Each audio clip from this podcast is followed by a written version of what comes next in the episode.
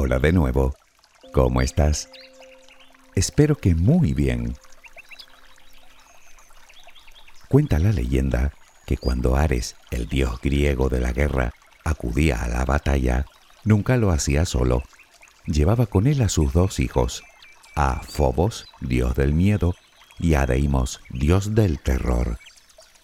Los acompañaba un cuarto dios, bueno, en este caso una diosa, la hermana de Ares, y por consiguiente tía de estos, Enio, la sanguinaria de la familia, la diosa del horror, a la que Homero llamaba la destructora de ciudades.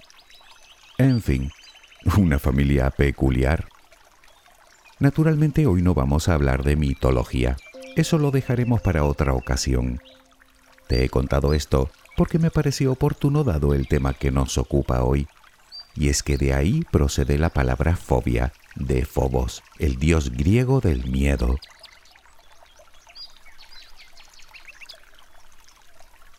Dicho esto, te confieso que llevaba bastante tiempo queriendo abordar esta cuestión. Si no lo he hecho hasta ahora, ha sido porque no he encontrado la manera de abordarlo de forma útil.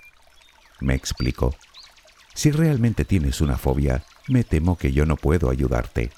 Necesitas a una persona competente en la materia si quieres superarla. Esa es la única sugerencia sensata que puedo darte.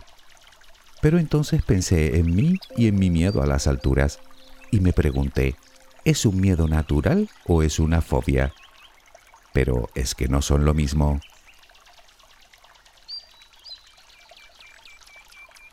La respuesta a esa pregunta es un no rotundo. De lejos tal vez parezcan sinónimos, pero te aseguro que no es así. La prueba está en que todo el mundo tiene miedos, pero no todo el mundo tiene fobias. Así que después de investigar un poco, llegué a una conclusión muy útil, al menos para mí. Miedos los tengo a montones, pero ahora sé que fobias afortunadamente no tengo ninguna. Tal vez a ti no te parezca una información de utilidad, pero entenderás que todo lo que sea conocerse a uno mismo lo es, y mucho. Además, mira por dónde ahora hablo con más propiedad. Ahora ya no uso la palabra fobia para describir lo que viene a ser un miedo natural, a darme un buen porrazo como me caiga de ahí arriba. ¿Qué es exactamente una fobia? ¿Qué diferencia existe entre miedo y fobia? ¿Cómo y cuándo aparecen? ¿Cuántas hay? Tal vez después de escuchar este audio tú también logres conocerte un poco mejor.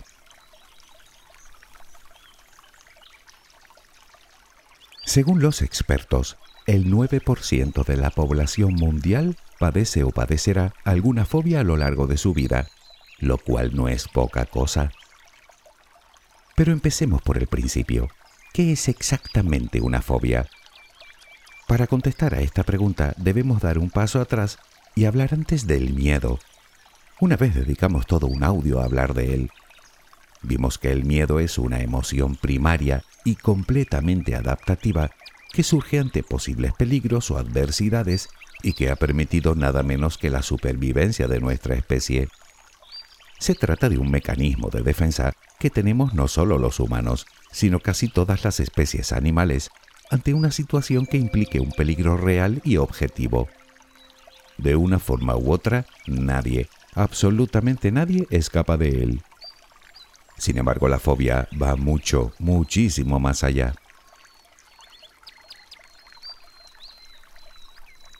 Una fobia es exactamente eso, miedo, pero un miedo irracional y desproporcionado ante determinados estímulos a los que llaman estímulos fóbicos, que en principio pueden ser cualquier cosa, aunque no impliquen peligro.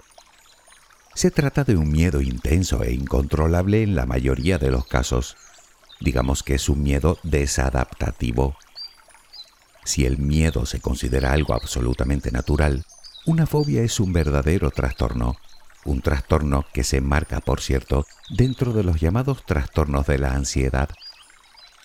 En él se dan tres componentes fundamentales.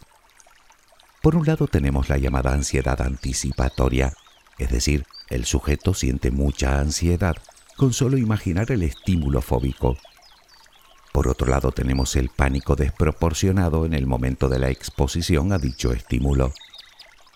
Y por último están las conductas de evitación a ese estímulo, lo que lo convierte en algo limitante o incapacitante para la persona que lo sufre.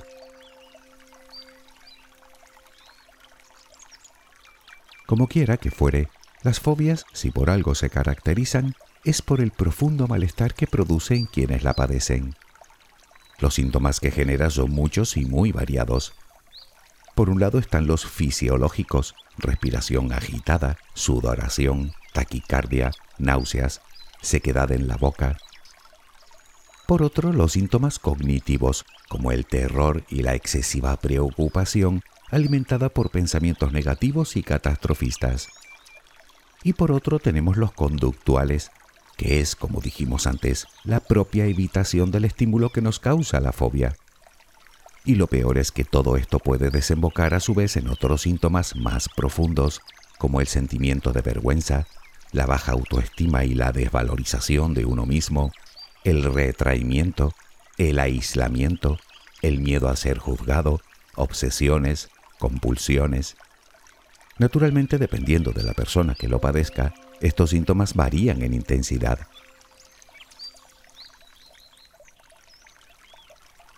Si aún te queda alguna duda, creo que esta desaparecerá cuando enumeremos las diferencias que existen entre el miedo y la fobia.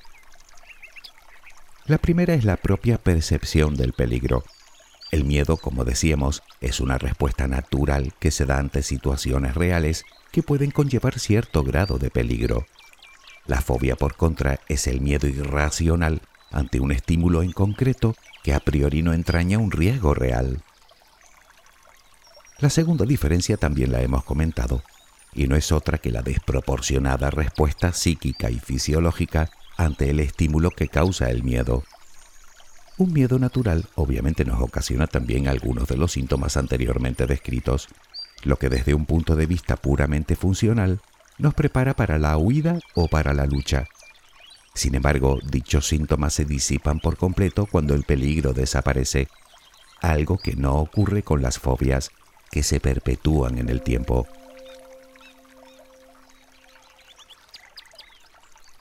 Por otro lado, cuando sentimos miedo, sentimos un lógico rechazo o aversión hacia lo que nos produce ese miedo. En la fobia, más que rechazo hacia lo que se teme, es un profundo odio que termina generando problemas personales y sociales. Otra diferencia es que el miedo es algo que aprendemos como experiencia de vida. Por ejemplo, si una vez te caíste bajando unas escaleras, es normal que ahora tiendas a poner más atención cuando lo hagas.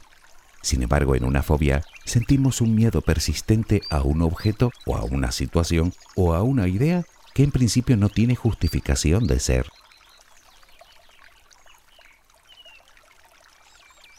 Otra diferencia clara entre miedo y fobia es el grado de control.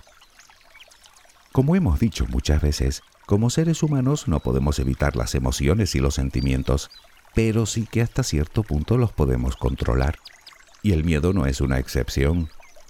Sin embargo, en la fobia, la simple exposición al estímulo provoca una respuesta inmediata y descontrolada de ansiedad, si no es que acaba directamente en una fuerte crisis de angustia perdiendo incluso la racionalidad. Digamos que la persona que siente la fobia se siente completamente superada por ella y es algo que no puede evitar. Además, el miedo no solo se puede controlar, sino que se puede superar con solo poner un poco de voluntad por parte del sujeto. La fobia, por contra, siendo un trastorno, requiere de tratamiento especializado. Otra diferencia radica en el propio recuerdo de lo temido. Me explico. Cuando recordamos alguna situación o estímulo que nos produce un miedo normal o adaptativo, dicho recuerdo no suele contener distorsiones, es decir, que el recuerdo permanece intacto aunque nos produzca cierta ansiedad. Con la fobia, el individuo intenta a toda costa no evocar dicho recuerdo, llegando incluso a bloquear la parte de la memoria que lo contiene.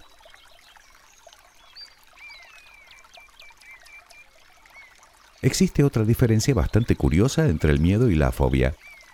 Pongamos como ejemplo el miedo a las alturas. se puede decir que es un miedo natural. Si tú también tienes miedo a las alturas, lo más probable es que actúes más o menos como yo, con extrema precaución, pero ya está. Resulta que al estar basado en una amenaza pura de supervivencia, las respuestas tuyas y mías son similares. Pero si ese miedo va más allá y se convierte en fobia, es decir, que padecemos acrofobia, cada uno de nosotros desarrollará una serie de respuestas diferentes ante ese mismo miedo. Es más, dichas reacciones ni siquiera tienen similitud con las reacciones que nos puedan surgir de otros miedos. Por último, aunque no menos importante, nos queda el grado de intromisión en nuestra vida diaria. Siguiendo con el miedo a las alturas, yo lo tengo, pero eso no me impide subir a un edificio alto, por ejemplo, o viajar en un avión. Es decir, no provoca cambios en mi conducta. No es que deje de darme miedo, es que utilizo el pensamiento racional que me ayuda a controlarlo de una forma eficiente. Nunca voy a hacer funambulismo entre dos edificios de 50 plantas, eso te lo aseguro. Pero por lo demás no me condiciona en absoluto para hacer una vida normal. Si fuese fobia, ya te digo yo que no querría ni imaginar una situación que implicara una altura mayor a metro y medio.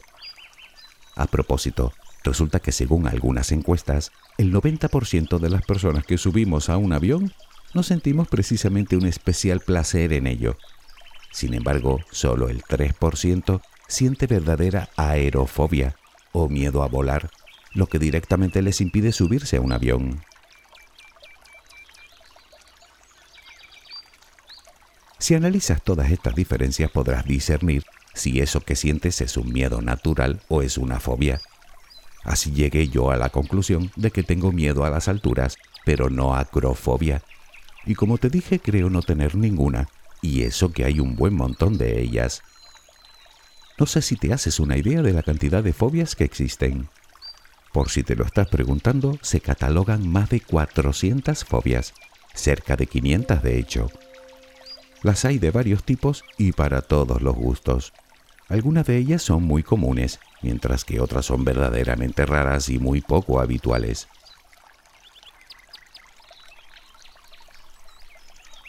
Pero al tema, ¿cuántos tipos de fobias existen? Las fobias se clasifican principalmente en tres grandes grupos.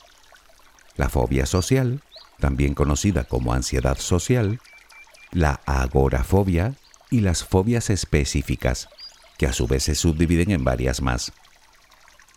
La fobia social es un miedo irracional y persistente ante situaciones en las que la persona pueda llegar a sentirse juzgada o analizada por los demás, ya sea una fiesta o cualquier encuentro social, como si es encontrarse a alguien conocido por la calle. Naturalmente la respuesta propia es la evitación de dichas situaciones, aunque es relativamente común que la persona intente superar su miedo consumiendo algún tipo de sustancia, como el alcohol, que le permita, digamos, relajarse un poco ante dichos momentos. La agorafobia, por su parte, consiste en el miedo a permanecer en lugares de donde la persona considera que es difícil escapar o donde cree que le es complicado disponer de ayuda.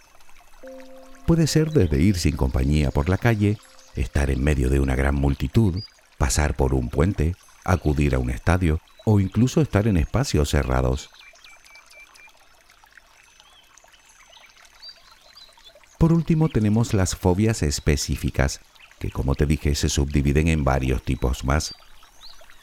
Por un lado tenemos la fobia a los animales, y aquí se incluyen todo tipo de especies, incluso perros, gatos o caballos. También tenemos la fobia a los espacios naturales, por ejemplo la fobia a la lluvia o pluviofobia, a las tormentas, brontofobia, a las alturas o acrofobia, al sol, tanofobia, o al agua, hidrofobia.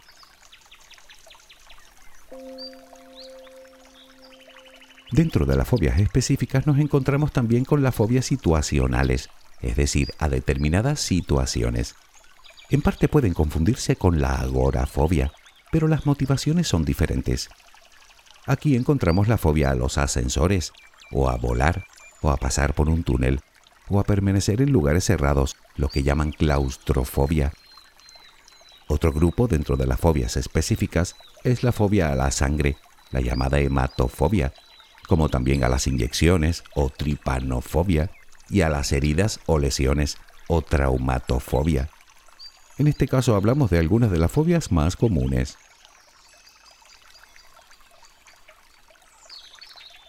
Por último están el resto de fobias que no se pueden enmarcar en ninguno de los tipos anteriores. La fobia al número 13 o triscaidecafobia, fobia a los payasos o coulrofobia, fobia a la comida o cibofobia, o incluso el miedo al mismo hecho de tragar, fagofobia. Y es que es en este apartado donde tenemos la colección más amplia de fobias, algunas verdaderamente extrañas, como la fobia al hogar, ecofobia, la fobia al dinero, crometofobia. También está la fobia a dormir o somnifobia, el miedo a las mujeres, venustrafobia, y hasta la fobia a los adolescentes, también llamada efebifobia. Pero hay muchas más.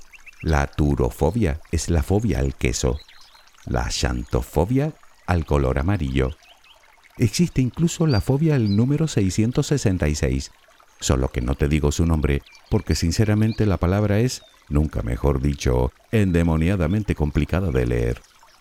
Por cierto, sí, existe la fobia a las escaleras, se llama batmofobia.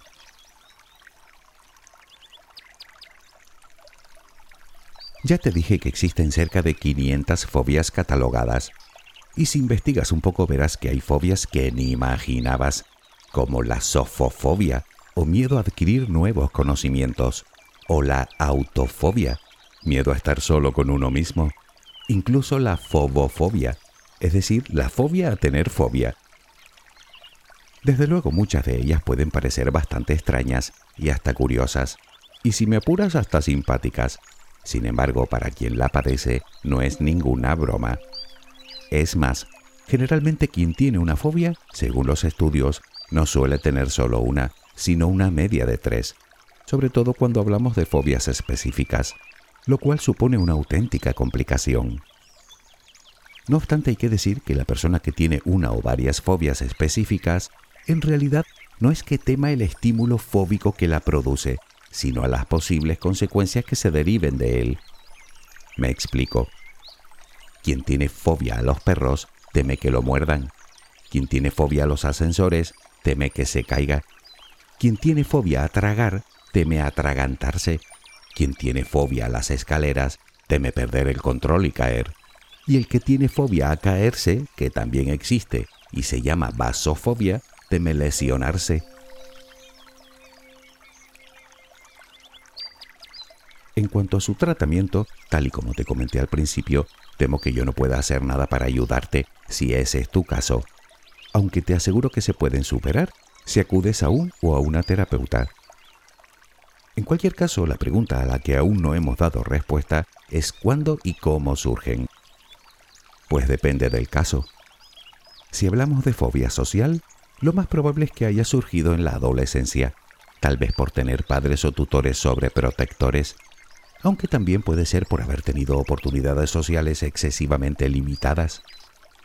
Por contra, en el caso de la agorafobia, no existe consenso en su origen, aunque podría ser que el sujeto tuvo una vez un ataque de pánico en una situación concreta y adquiere el miedo a tener otro ataque en una situación similar.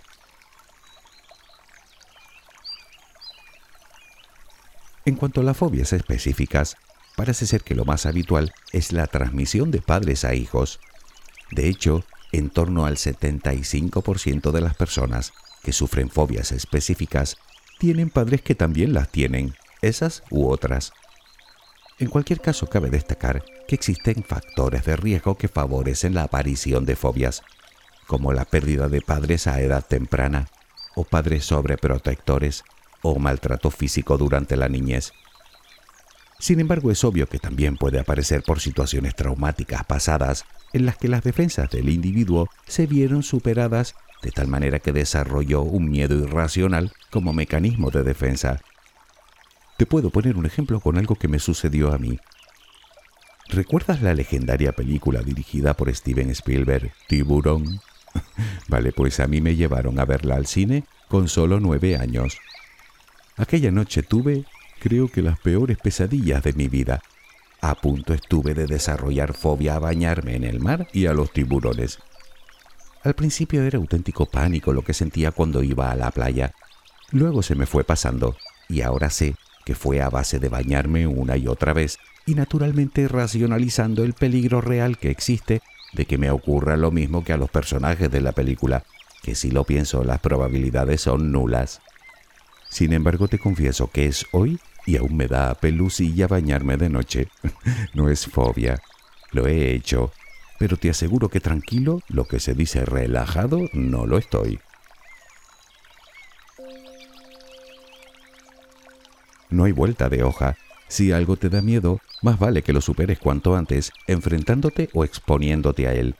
De lo contrario, evitándolo constantemente, solo conseguirás que ese miedo aumente paulatinamente hasta llegar a límites irracionales, es decir, hasta que se convierta en una fobia, o lo que es lo mismo, en un trastorno, algo que no le conviene a nadie. Si tienes una fobia, no hace falta que yo te diga que la tienes, lo sabes de sobra. Y te pido perdón si en algún momento he llevado a tu mente cosas en las que no quieres ni pensar. Precisamente ese era mi miedo, que no fobia, a la hora de hablar de este tema. Pero bueno, también puede suceder que en tu caso, como en el mío, el miedo todavía no haya llegado a ese extremo y que de momento sea solo eso, miedo. Pues ya sabes, toca ser valiente. Depende de cuál sea, claro. De lo que no me cabe ninguna duda es que a partir de ahora utilizarás la palabra fobia con algo más de propiedad. ¿A que sí? Espero que tengas una luminosa jornada. Hasta muy pronto.